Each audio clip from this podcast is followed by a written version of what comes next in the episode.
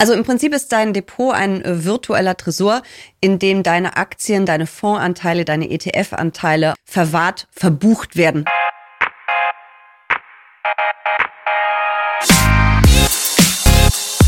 What the Finance ist eigentlich ein Depot? Und wie findest du genau das Richtige für dich? Herzlich willkommen bei What the Finance, dem Finanzpodcast für Frauen von und mit der Brigitte Academy. Mein Name ist Laura Heyer, ich bin Redakteurin und Finanznewbie. Und wir bringen für dich alle zwei Wochen Finanzen auf den Punkt. Bevor es losgeht, hier noch ein kleiner Hinweis in eigener Sache. Bald startet unsere Masterclass Finanzen der Brigitte Academy. In unserem achtwöchigen Video-Online-Kurs lernst du zusammen mit unseren vier unabhängigen Finanzexpertinnen, wie du dich finanziell für die Zukunft ausstellst. Dazu gibt es Live-Sessions, ein Workbook und virtuelle Kleingruppentreffen. Klingt spannend? Dann schau doch einfach in die Shownotes und geh auf brigitte.de slash masterclass. Verbraucherschutzhinweis. Alle im Podcast enthaltenen Informationen dienen ausschließlich Informationszwecken und stellen in Bezug auf erwähnte Finanzprodukte weder eine Anlageempfehlung noch ein Angebot oder eine Beratung zum Kauf oder Verkauf von Finanzprodukten dar. Die Brigitte Academy Redaktion übernimmt keine Gewähr dafür, dass die dargestellten Finanzprodukte bzw. die entsprechenden Informationen für die jeweilige Nutzerin des Podcasts auch tatsächlich geeignet sind. Heute wollen wir im Podcast und im Podcast einmal über das Thema Depot sprechen. Aber das mache ich natürlich nicht alleine, sondern ich habe mir wieder eine Expertin ins Studio eingeladen und dieses Mal ist wieder Jessica Schwarzer mit am Start. Schön, dass du da bist, Jessica. Ja, danke für die Einladung, liebe Laura. Jessica ist Finanzjournalistin, Börsenexpertin und natürlich auch Expertin unserer Masterclass Finanzen, unserem achtwöchigen Online-on-Demand-Kurs, in dem du lernen kannst, deine Finanzen neu zu organisieren und dir einen Vermögensplan aufzustellen. Jessica, worüber wollen wir heute sprechen in der Folge? Ja, unser Thema heute ist das Depot. Was ist das überhaupt? Wo kann ich mein perfektes Depot finden? Worauf muss ich achten? Und das leidige Thema Steuern werden wir dabei auch noch kurz streifen. Ein Wertpapierdepot zu haben, ist ja quasi die Grundlage, damit ich überhaupt anlegen kann. Kann ich mir das wirklich so vorstellen, dass mein Depot quasi ein Konto für meine Wertpapiere ist? Im Grunde ist es eine Art Tresor. Also früher hat man ja seine Wertpapiere, seine Aktien wirklich als Urkunde ausgedruckt bekommen und dann hat sie in einen Tresor Echt? gelegt. Ja, das war früher so. Das gibt's aber seit Jahrzehnten nicht mehr. Also im Prinzip ist dein Depot ein äh, virtueller Tresor, in dem deine Aktien, deine Fondsanteile, deine ETF-Anteile, auch wenn du Xetra Gold oder ähnliches kaufst, verwahrt, verbucht werden. Das ist rein virtuell. Es gibt nichts mehr, was man aufmachen und anfassen kann sondern du loggst dich am Computer ein oder gehst eben zur Bank und da wird dein Depot dann am Bildschirm eröffnet und dann siehst du genau, was du drin hast. Du hast gerade über Xetra gesprochen. Magst du einmal erklären, was das ist und vielleicht auch dann, wie das mit meinem Depot zusammenhängt? Mhm. Also wie kommen Sachen von einem Handelsplatz in mein Depot? Wie du schon gesagt hast, Handelsplatz ist das Stichwort. Xetra ist ein virtueller ein Computerhandelsplatz von der deutschen Börse. Die Börse Frankfurt, die wir aus der Börse vor acht kennen, die ist quasi eine Präsenzbörse. Davon gibt es auch noch welche in München, in Düsseldorf, mhm. in Hamburg und so weiter. Und da werden die Wertpapiere gehandelt. Das ist also wirklich ein Marktplatz. Kann man sich wirklich vorstellen wie ein Markt. Angebot und Nachfrage bestimmen den Preis. Und wenn du da dann was verkauft hast, wird es aus deinem Depot rausgebucht und in das Depot des Käufers reingebucht. Und eben andersrum, wenn du was gekauft hast, wird es in dein Depot gebucht. Jetzt hm, würde ich gerne noch mal einfach einen Schritt zurück machen, bevor ich mein Depot eröffne, weil Depot eröffnen ist ja sozusagen schon dann der erste Schritt zur Anlage. Aber vorher sollte ich mir ja vielleicht auch noch einmal einfach Gedanken über meine Strategie so ein bisschen machen. Was würdest du sagen, welche Gedanken muss ich mir noch einmal machen, bevor ich das Depot mhm. eröffne? Also kleine Anlagestrategie grob braucht man, aber man kann ja auch ganz einfach mit einem ETF-Sparplan auf den MSCI World oder so anfangen. Da brauche ich mir jetzt nicht unglaublich lange Gedanken drüber zu machen. Es ist so ein Einstieg einfach mal in die Börse. Aber du musst dir natürlich darüber Gedanken machen, ob du Beratung haben möchtest. Möchtest du einen Berater, eine Beraterin aus Fleisch und Blut? Möchtest du bei mhm. einer Filialbank sitzen oder einer Sparkasse, einer Volksbank und mit jemandem dich austauschen, dich beraten lassen? Oder möchtest du es alles selber machen? Also es gibt einmal die Bank vor Ort mit dem Service drumherum. Mhm. Da ist das Depot aber meist ein wenig teurer. Da bezahlt man Depotgebühren. Wenn man weil Menschen dahinter stehen. Weil Menschen dahinter stehen, weil Service dahinter steht. Mhm. Und dann gibt es die reinen Online-Depots. Online-Banking bieten die auch an, die Banken. Also man kommt dann trotzdem auch allein in sein Depot. Aber dann gibt es eben noch reine Online-Banken. Die haben eben kein Filialnetz, keine Beratung mehr, aber im Grunde dieselben Produkte wie deine Filialbank. Also du kannst auch eine Kreditkarte kriegen, du kannst äh, Tagesgeld, Festgeld und so weiter. Und dann gibt es die Broker. Und da geht es wirklich nur um quasi das Handeln und das Geld anlegen. Da wirst du dann im Zweifel eben keine Kreditkarte haben, weil das ist ein klassisches Bankprodukt. Das ist dann lieber die Online-Bank oder die Filialbank. Du musst dir also überlegen, was möchtest du? Bist du do-it-yourself? Möchtest du alles alleine machen? Dann ist die Online-Bank oder sogar der Neo-Broker, der Online-Broker das Richtige für dich. Möchtest du aber dich mit jemandem austauschen können, beraten werden, dann ist es die Filialbank. Und so muss man sich dann erstmal an das Thema ranrobben. Aber man kann das eine tun und das muss das andere deshalb nicht lassen. Also du kannst auch mehrere Depots haben. Du kannst, dazu kommen wir sicher später ja auch noch, dein Depot wechseln. Ich habe es gerade getan. Also das ist nicht eine Entscheidung, die in Stein gemeißelt ist, wo du dein Depot eröffnest. Aber so ein paar Grundgedanken sollte man sich vorher schon machen und dann kommt es natürlich auch auf die Kosten an. Die Online-Banken sind auch Direktbanken, oder? Das wird oft als Direktbank noch Ja. bezeichnet. Und beim Broker, ich habe mich mal gefragt, warum heißen die denn eigentlich Broker? Also es ist ja im Prinzip auch ein Online-Angebot. Also woher kommt dieser Begriff eigentlich? Der kommt aus, aus der Börsenwelt einfach. Der Okay. Broker ist der, der einfach die Kurse gestellt hat, früher der Händler quasi und äh, so kommt das. Und du hast gesagt, man kann es einfacher öffnen. Das fand ich auch total gewinnbringend für mich. Dieses Gefühl, dass man ja tatsächlich bei den Direktbanken oder bei den Online-Brokern wirklich gar nicht viele Schritte braucht, um das zu machen. Meist noch so ein Online-Ident-Verfahren und dann hat man schon direkt sein Konto eröffnet. Man muss da auch keine Voraussetzungen für erfüllen, oder? Also ich bin gerade mit meinem Depot, mit einem meiner beiden Depots umgezogen zu einem Neo-Broker, also so einem ganz modernen Broker. Und es hat mich eine Viertelstunde, 20 Minuten gekostet, das Depot zu eröffnen. Es ist ganz einfach. Man gibt eigentlich ja. Ja. nur so ein paar Angaben. Wer ist man? Wo lebt man? Dann muss man sich identifizieren. Ich musste sogar noch die App von der Post runterladen. Also selbst das war in diesen 15 bis 20 Minuten drin. Ja. Und da muss man sich mit dem Personalausweis identifizieren, kippelt da irgendwie rum mit dem Ausweis. Ja. Ich habe mich da ein bisschen dusselig angestellt, aber ich habe es geschafft. Und dann war es passiert. Und nach ein, zwei Tagen kriegt man dann alle Infos, die man braucht, alle Unterlagen, Kontonummern braucht man natürlich auch dann und Depot.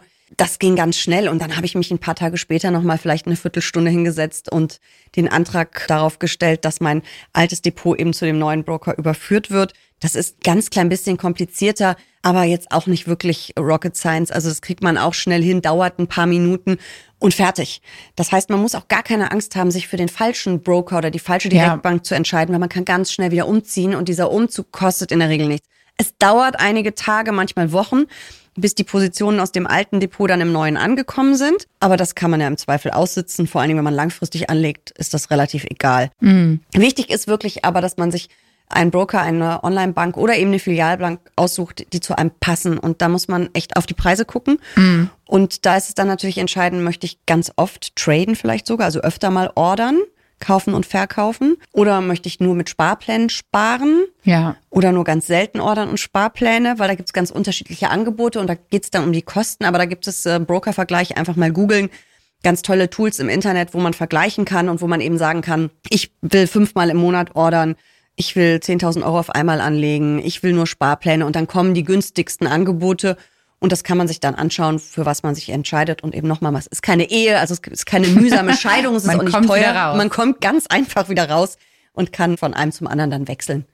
Du hast dein Depot ja auch umgezogen vor kurzem und da ist immer die Frage nach den Kosten. Ist es am Ende wirklich, also spielen die paar Euro da so eine große Rolle? Es ist ja immer so auch diese Diskussion mit Kontoführungsgebühren. Klar, Geld summiert sich. Wie schätzt du das ein, gerade für Anfängerinnen? Also ich habe lange bei einer Online-Bank mein Depot gehabt, bei einer Direktbank und habe pro Order und auch pro Sparplanausführung 1,5 Prozent bezahlt. Ich habe dir auch schon erzählt im Podcast und ich tue es ja ständig, 800 Euro Sparpläne pro dann Monat. Das was. sind dann 12 Euro nur für die Ausführung, kommen ja noch Börsenspesen und so dazu. Und ich kann damit aber eben zu einem Neo-Broker wechseln oder eben auch einem anderen Broker und habe das Ganze dann für deutlich weniger. Es gibt ja teilweise so Flat Fees, da zahlt man dann fünf Euro und kann so viel handeln, wie man will. Sparpläne sind dann umsonst oder sechs Euro zahlt man, das ist unterschiedlich, je nachdem Ja. welcher Broker. Da habe ich ja alleine dadurch schon gespart.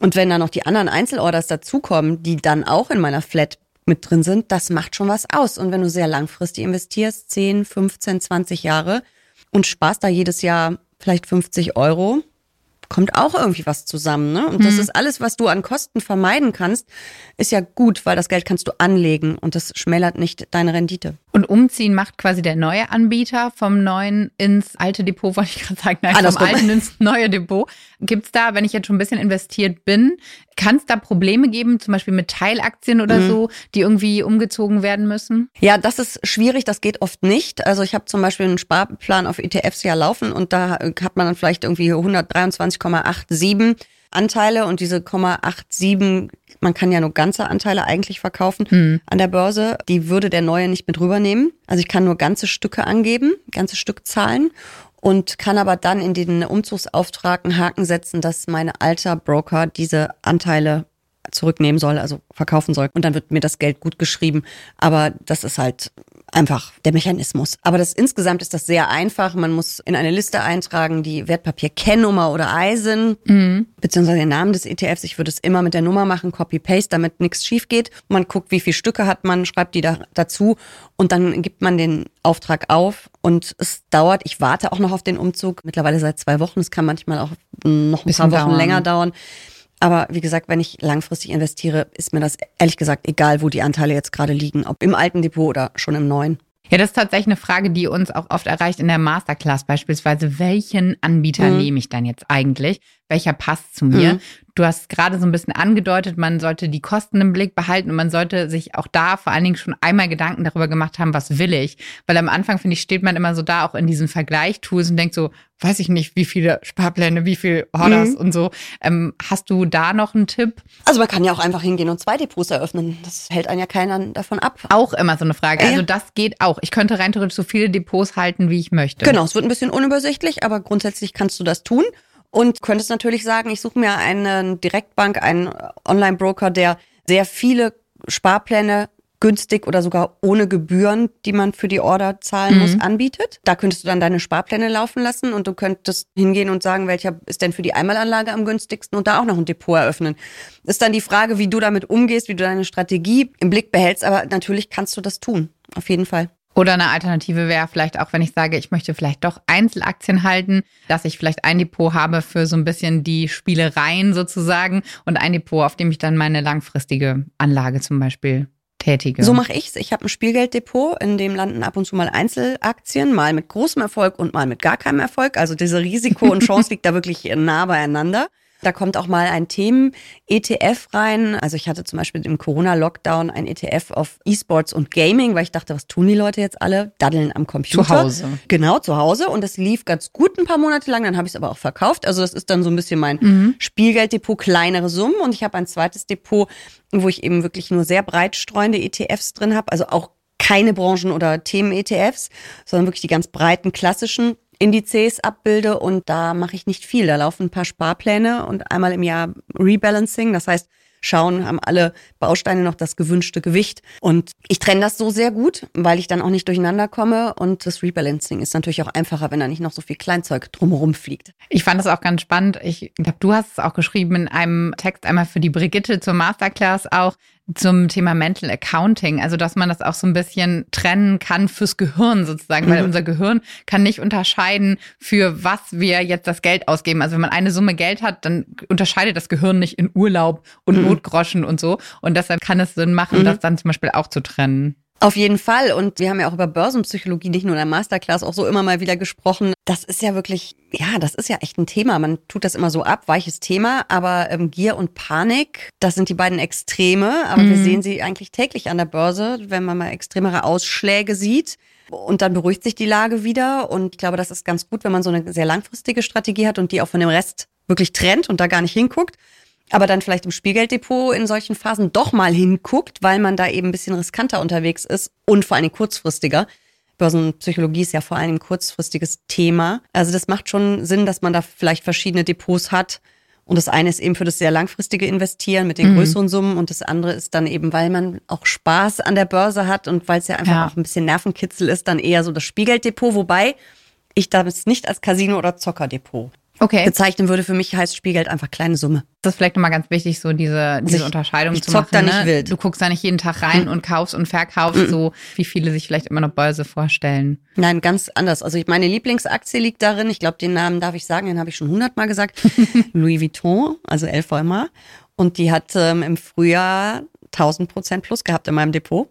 Die wow. liegt da seit 1000 Prozent plus. Ja, Wahnsinn, das ist das erste Mal passiert. Die liegt da aber seit 18 Jahren oder 19 sind es, glaube ich, sogar. Und gleichzeitig ist da aber auch mal eine heiße Wette auf Wirecard drin gelandet. Wie das geendet ist, weiß ja jeder, der öfter mal Zeitung liest, nämlich in der Pleite. Mhm. Ich mache dann eben mal so Sachen wie ein Themen-ETF, vielleicht auch mal ein Zertifikat, eine Aktienanleihe, irgendwas, was nur so ein paar Monate da liegt. Also ich versuche da auch mal was und gehe da ein bisschen mehr Risiko ein, aber eben mit kleinen Summen, wo ich sage, okay, wenn die dann weg sind, ist es zwar ärgerlich, aber ich kann den Schaden vertragen, das ist okay. Das ist ganz spannend, dass du das jetzt nochmal so ein bisschen aufgeteilt hast. Das ist ja auch oft so diese Frage, dann, wenn ich vielleicht angefangen habe, schon mit mhm. einem MSCI World beispielsweise, was breit gestreutem und ich höre jetzt die Folge hier, ich habe aber vielleicht schon mein Depot. Was ist denn so quasi die Advanced Version? Also ich habe vielleicht das eine Depot, ich habe vielleicht auch so ein mhm. Spaßdepot, wo ich in andere Sachen investiere. Wie gehe ich denn jetzt einen Schritt weiter, wenn ich mich weiterentwickeln will? Also ich finde, dieses Spaßdepot ist schon eine ziemlich weite Weiterentwicklung. Was man aber natürlich mit dem breit gestreuten Depot immer überlegen kann, wenn man ein bisschen mehr Gefühl für die Börse bekommen hat und es einem schon ganz gut damit geht und man eben doch denkt, da geht noch ein bisschen mehr, dass man die Aktienquote hochfährt. Mhm. Also wenn du als Sparerin, die ein bisschen vorsichtiger unterwegs ist, konservative Anlegerin, vielleicht mit 30 Prozent Aktien angefangen hast, könntest du natürlich die langsam aber sicher erhöhen, die Quote. Immer mhm. schauen, ob du dich damit dann immer noch wohlfühlst. Und du kannst dein Depot auch einfach umbauen und weiter ausbauen. Du kannst sagen, deine Basis, die du jetzt hast, ist wirklich dein Kern und dann machst du eine Core-Satellite-Strategie. Mhm. Das kannst du dir vorstellen wie ein ähm, Planetensystem. In der Mitte ein großer Planet. Und drumherum, und drumherum kleinere. Nicht zu klein, weil dann macht es keinen Sinn und es, du verlierst die Übersicht. Aber zum Beispiel könntest du sagen, mein breit gestreutes Investment MSCI World, vielleicht noch irgendwelche Anleihen, hat vielleicht 70 oder 80 Prozent. Und dann hast du da halt noch mehrere Planeten mit 5 oder 10 Prozent Gewicht. Und das können dann eben auch solche Themen-ETFs sein, Branchen-ETFs. Es könnte auch mal eine Einzelanlage sein. Aber ganz wichtig, du musst die äh, Satelliten, je nachdem wie speziell du da unterwegs bist, wirklich im Blick behalten, öfter mal draufschauen. Mein Beispiel aus dem Lockdown mit E-Sports und Gaming. Ich habe halt dann, als die Lockdowns endeten, gedacht, geh da mal raus, weil wer weiß, als nächstes laufen wahrscheinlich die Tourismusaktien. War auch so, dann kam der nächste Lockdown, war es wieder andersrum. Aber dass man, je spezieller man da rangeht und je kurzfristiger man auch da äh, denkt bei diesen Planeten, und bei meinem war es jetzt sehr kurzfristig bei diesem Beispiel, mhm. da muss man das im Auge behalten. Man kann aber auch sagen, ich habe meinen breit gestreuten Kern und möchte drumherum vielleicht nochmal ein Dividenden-ETF, das ist ja eine sehr bekannte Anlagestrategie, Dividendenstrategie mhm. auf Werte zu setzen mit hoher Ausschüttungsquote. Da gibt es auch Indizes und dann eben entsprechende ETFs. Fonds gibt's auch. Sowas kann man natürlich auch als Satellit machen, da brauche ich nicht so oft drauf zu schauen. Ne? Aber wenn ich sehr speziell werde, dann wird es ein bisschen mehr Arbeit. Wir haben ja auch noch eine eigene Folge zum Thema ETF finden, aber vielleicht nochmal zum Verständnis dieser breit gestreute Kern. Da ist dann oft auch, ja, stellt man sich ja die Frage, ist es ein ETF? Sind es mehrere ETFs? Also ist mein, ist es wirklich ein Core und viele kleine mhm. Satelliten oder wie kann ich mir das vorstellen? Das Core kann auch aus mehreren ETFs bestehen. Also du kannst bei einem reinen Aktien-Core-Satellite-Depot, das könntest du ja auch machen, könntest du sagen, du hast da den MCI World drin, 23 Industrienationen, 1500 Aktien und dann mischst du bei den MSCI Emerging Markets. Das sind 1400 Aktien, wenn ich es richtig im Kopf habe, aus 24 Schwellenländern. Mhm. Fun Fact, China gilt an der Börse als Schwellenland, obwohl okay. zweitgrößte Volkswirtschaft der Welt. Also das hätte man dann auch mit drin. Mhm. Du kannst aber auch sagen, du hast einen MSCI All Country World. Das sind dann die ganzen da decke ich dann alles. Alles, genau. Und du hast 2900 Aktien aus dann eben 24 Schwellenländern, 23 Industrieländern. Viel US-Anteil hättest du dann, das kann dein Core sein. Und du kannst also ein ETF haben, du kannst da zwei haben. Das ist dir selbst überlassen. Aber man könnte dann zum Beispiel auch bei den Satelliten sagen, im MSCI World ist Deutschland nur mit knapp, ich glaube, es sind auch nicht mal mehr drei Prozent, es sind unter 2,5 Prozent hm. vertreten, weil das geht nach Marktgewicht und der deutsche Markt ist im Verhältnis zu anderen Märkten sehr, sehr klein. klein. Du könntest natürlich sagen, ich bin aber Deutsche und ich finde unsere Wirtschaft eigentlich klasse und packst dann noch ein DAX-ETF dazu. Ich würde es jetzt nicht machen, aber das könnte trotzdem ja auch deine Idee sein, und da würdest du dann natürlich auch nicht alle drei Monate drauf schauen. Ja. Das wäre dann auch eher so eine langfristige Beimischung. Ist natürlich keine Anlageberatung, Nein. sondern einfach nur eine Idee, genau. ähm, wo wir schon beim nächsten Thema wären. Nämlich, das fällt mir dann dabei immer ein, diese Musterdepots, die es mhm. beispielsweise gibt. Viele Anbieter haben die, man kann da drauf gucken. Hältst du das für sinnvoll? Ich habe immer manchmal das Gefühl, man neigt dann dazu, anstatt eine eigene Strategie zu machen, so Sachen nachzukaufen. Ich finde das gar nicht schlecht, die nachzukaufen, weil die teilweise gut sind. Mhm. Gibt's ja bei Just ETF, bei Extra ETF. Und es sind in der Regel von ganz einfach bis ein bisschen komplizierter und sich die mal anzuschauen und was die dazu schreiben und was da so der Hintergedanke ist, das schadet auf gar keinen Fall. Und dann kann man von da aus sich ja selber weiterentwickeln. Aber sich das anzuschauen, wie kann ein Depot aussehen, super Idee.